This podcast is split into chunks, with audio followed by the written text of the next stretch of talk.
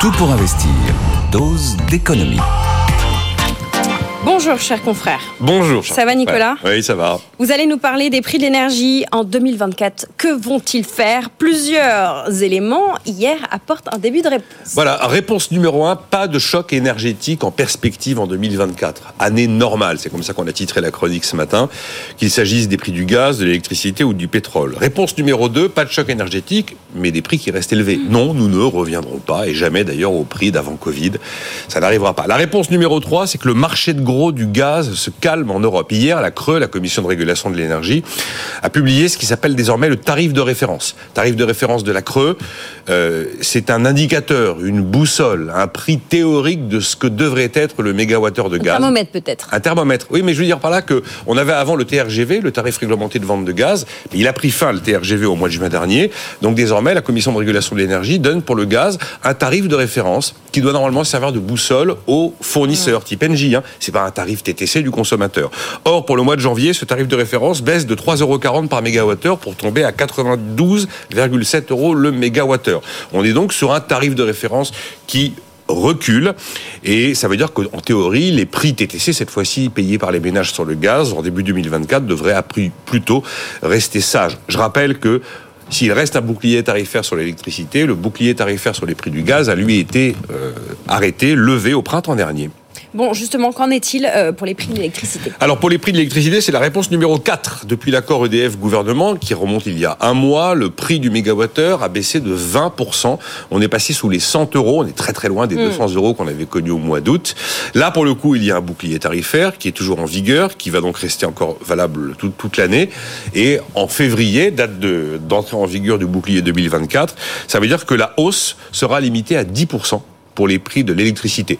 Euh, en aparté, il y a une bataille qui se joue entre le gouvernement et le Sénat. Le Sénat voudrait supprimer ce bouclier tarifaire au profit d'une aide ciblée pour les ménages les plus pauvres.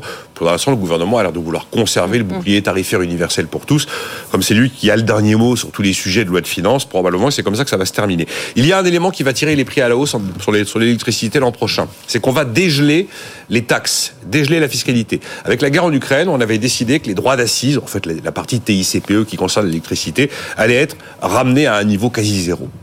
Avant, on est à 32 euros le mégawattheure. Et là, on décide que compte tenu de la, de- de la situation internationale, on tombe à 1 euro le mégawattheure pour les ménages, 50 centimes d'euros le mégawattheure pour les entreprises. On ne peut pas éternellement conserver une fiscalité artificiellement inexistante, parce que c'est vraiment de ça dont il s'agit. Donc l'an prochain, on va progressivement remettre la fiscalité à un niveau normal.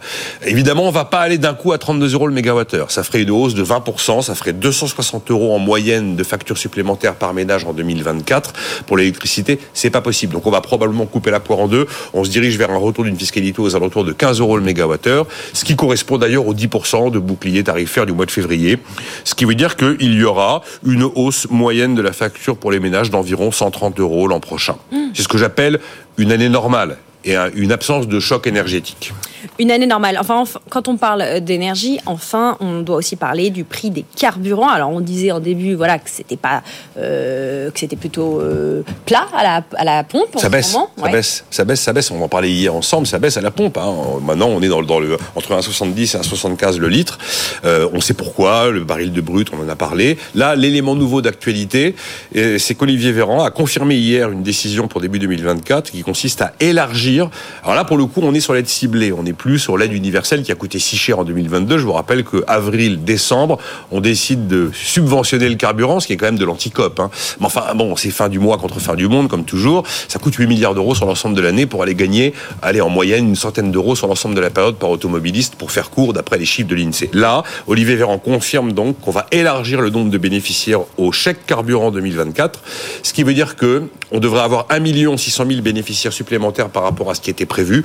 Au début, on était sur l'idée que 50% des actifs qui ont besoin de leur voiture pour aller bosser tous les jours étaient éligibles à ce chèque dans la mesure où ils en font la demande sur le site des impôts, chèque de 100 euros pour l'ensemble de l'année. On va probablement monter à 60% des actifs l'année prochaine éligibles à ce chèque euh, carburant. Donc oui, effectivement, 2024 s'annonce comme une année normale pour l'instant sur les prix de l'énergie. Bon, euh, nonobstant des, des évolutions géopolitiques que nous sommes incapables incapable de prévoir, notamment s'il y avait des problèmes de, de transit de pétrole brut dans les grands détroits du Proche-Orient. Absolument. À date, on peut dire que 2024 pourrait être une année normale. C'est la prévision. Moi, je dis sera, parce que voilà, faut se mouiller un peu. Il faut se mouiller. Merci euh, Nicolas Dose pour cette dose d'économie. On vous retrouve demain à la même heure.